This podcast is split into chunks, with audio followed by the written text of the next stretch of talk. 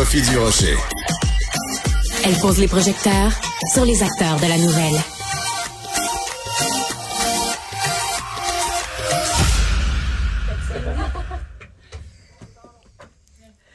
Cybelle Olivier est journaliste à la recherche chez euh, Cube Radio et euh, ton sujet est très particulier aujourd'hui, des bébés dans l'espace. Qu'est-ce que c'est ça cette affaire-là? Ça se peut. Ben, ça se pourra. Ouais. Ça se pourra, Sophie.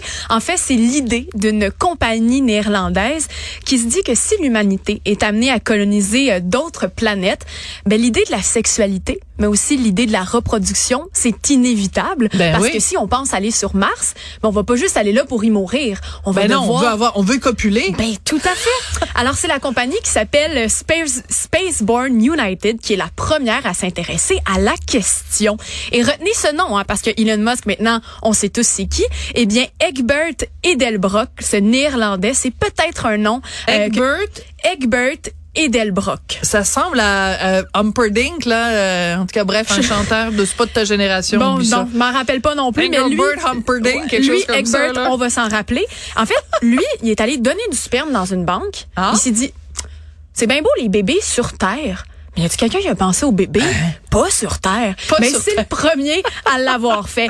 Et donc, ça a mené aussi à la naissance donc d'un nouveau champ de recherche scientifique qui s'appelle l'astrosexologie. Et ça existe pour de vrai? Ça existe pour de vrai. Euh, il y a le Astrosexological Research Institute Ben, voyons en Floride. donc. Bon, je suis allée voir, pas grand-chose encore. Bon. Mais ça va se développer et là maintenant ils sont à la recherche sont- C'est d'investisseurs. préliminaire. Ben là, T'as même pas remarqué centre- ma blague? Ah, hey, ben, hey, excuse-moi, je suis trop, je suis Excuse-moi, si Hey, belle. Hey, Préliminaire. Ben, tu vas savoir que les préliminaires, à ce qui paraît dans l'espace, euh, ce sera pas simple. Ah. Bref. Donc, ce qu'ils veulent faire, leur mission d'ampleur galactique, Sophie, parce qu'on reste dans nos super euh, jeux de mots, ce qu'ils veulent faire, en fait, ben, Ah. c'est réussir la conception d'un embryon dans l'espace. Et c'est pas chose simple. À cause de la pesanteur, à À cause, cause de... tout ça. Ouais. Tu sais, la Terre, faut se rappeler qu'on est qu'on est une petite merveille dans, dans, dans les galaxies, ou du moins à ce qu'on connaît. On a des conditions extrêmement particulières qui font qu'on est capable de, de, de, de naître et de vivre dans les conditions. Alors, oui, tout ça, la gravité, la, la façon que le sang va circuler, euh, les impacts de la radiation sont tous des, toutes des informations qu'on doit donc chercher et comprendre si on va être capable de mener à terme un petit bébé dans l'espace. Alors, Spaceborne United ont créé une genre de station spatiale pour les cellules. Et c'est en train d'être créé et ils espèrent d'ici, donc la fin 2024, commencer à envoyer des, des premiers tests avec des embryons de souris. Oui, oui, oui, là. C'est, c'est, c'est vrai ce que je vous dis, là.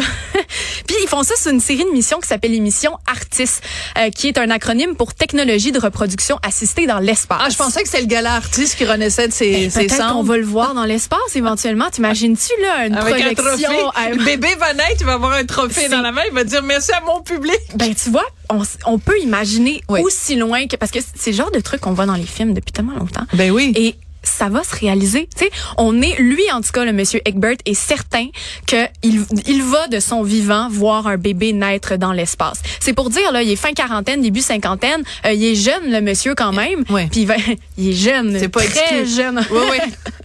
Et bref, dans ce mini vaisseau là, je vais vous expliquer un peu Oui, comment explique. ça fonctionne. Euh, comme je vous l'ai dit, c'est un- une petite navette spatiale qui est envoyée dans l'espace et qui après s'être détachée devient une espèce de d'incubateur bébé, un genre d'utérus, mais spatial. Donc à l'intérieur de ça, il y a des ovules, il y a des spermatozoïdes et on va faire la fécondation dans l'espace en Es-tu direct. en train de me dire que ça prend un élément masculin pas un élément féminin faire un bébé? T'es tellement pas non-binaire, Oh non, je voulais pas aller là. Je te mettrai pas dans le trou, mais on va Moi, passer je- tout de suite à un je autre rapporte les faits que j'ai Voilà. lus. Bref, je Donc, me ça prend un détache. spermatozoïde Oui. ou plusieurs. Oui, c'est Et ça. ça prend des ovules. Exactement. Voilà. Et donc, euh, bien sûr, dans cette petite navette spa- spatiale-là, il y a les conditions planétaires. Donc, il y a un niveau de gravité qui est imité, euh, qui est reproduit comme la planète, justement parce que, bon, on se dit, c'est sûr que sinon, ça va échouer pour l'instant. Bref, dans la machine, il se rend compte, il y a fécondation et les ovules vont rester là cinq jours. Le petit embryon va commencer à se développer.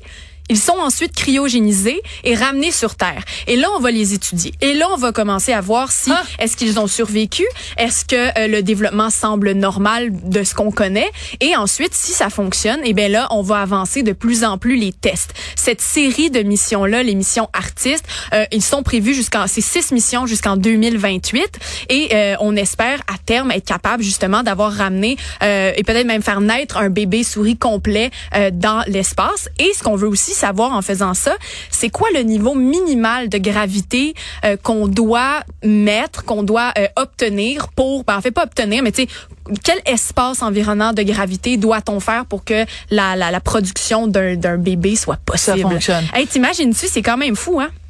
2028, on, on pourrait Oui, lire, on va lire dans les journaux. Je vais revenir Ouais. euh, peut-être te parler en disant Sophie, la première souris intergalactique est née. Ouais, mais mais mais il y a des questions d'éthique évidemment Ben, absolument énormes qui se posent parce que donc tu me tu me dis bien que pour l'instant on fait ça avec des gugus de souris. Mm-hmm. OK.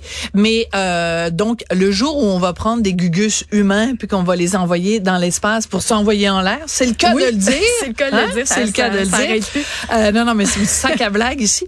Euh, ben, il va y avoir des questions d'éthique encore plus grandes parce que euh, disons que les euh, le, le, le, le fœtus revient euh, que et que il est en effet complètement déformé parce qu'on l'a envoyé dans l'espace puis que l'être qui en sort c'est un espèce de mutant complètement Voilà. euh, avec un bras en plein milieu du front là Ben c'est là que ça pose une des grandes questions. Puis aussi, eh, il y, a- il y a la question de à quel moment dans l'étape de développement d'un bébé est-ce que les changements vont vont vont se faire? Et là, il y a toute la question d'à quel moment on considère aussi le fœtus comme étant un enfant, un être vivant. À quel moment c'est grave de, de l'avoir altéré.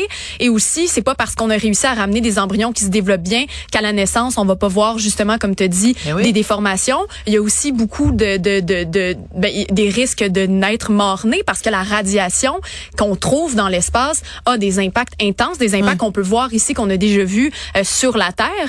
Euh, justement des déformations, des enfants morts-nés. Alors c'est là les questions éthiques aussi. Après ça, au niveau des lois, au niveau euh, de la nationalité, tu sais, il y a toutes ces questions-là. Ah, ben oui la nationalité oui, ben c'est tout ça en fait, faut Ah la oui. penser dans son ensemble et c'est pour ça que la NASA se détache de ces recherches là à cause de la sensibilité des, des, euh, des questions éthiques. Elle laisse ça dans le champ des compagnies des compagnies privées euh, de s'en mêler à ce niveau-là. Mais bref, c'est des questions auxquelles il va falloir réfléchir parce que Sophie, si on est sérieux dans notre envie d'aller vivre ailleurs, mais il faut comprendre l'humain dans son entièreté et ça ça comporte la médecine et bien sûr la reproduction. Alors le sexe dans l'espace, mais eh, ça se fait-tu Sophie, tu penses faire l'amour dans l'espace? Comment t'imagines ça toi?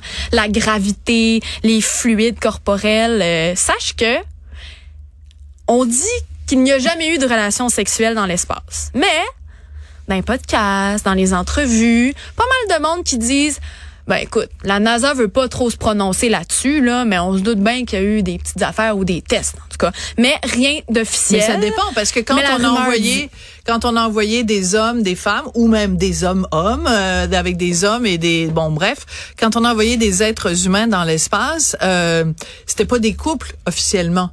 Donc c'est possible qu'il y ait eu du Winnie Nyaha. Winnie, Nyaha. Du Winnie Nyaha, oui, dans le c'est un terme scientifique qui sert à décrire euh, la, la copulation humaine. Euh, il y a peut-être eu du Winnie Nyaha dans la navette. Le seul problème, tu parlais des des, euh, des fluides Oui. corporels. Bon, mettons que l'homme éjacule, là, bon, puis qu'il est pas emboîté. Oui, mais ça c'est si le sperme se rend au bout. Ben voilà. Ben c'est ça. Voilà. Puis, par contre, Puis il y a après, un flotte astronaute dans les airs, là, faut aller le rattraper pour l'amener au bon endroit. Oui, c'est ça. Sinon, ça va faire plein de petites, petites gouttes partout. Ouais. Mais écoute, il y a un astronaute, euh, Richard Mullen, qui a déjà dit que lui, je, je vous le cite là en Ouais. traduction, j'avais une érection tellement intense que c'était douloureux. J'aurais pu traverser du kryptonite. On parlerait de l'effet du space Viagra.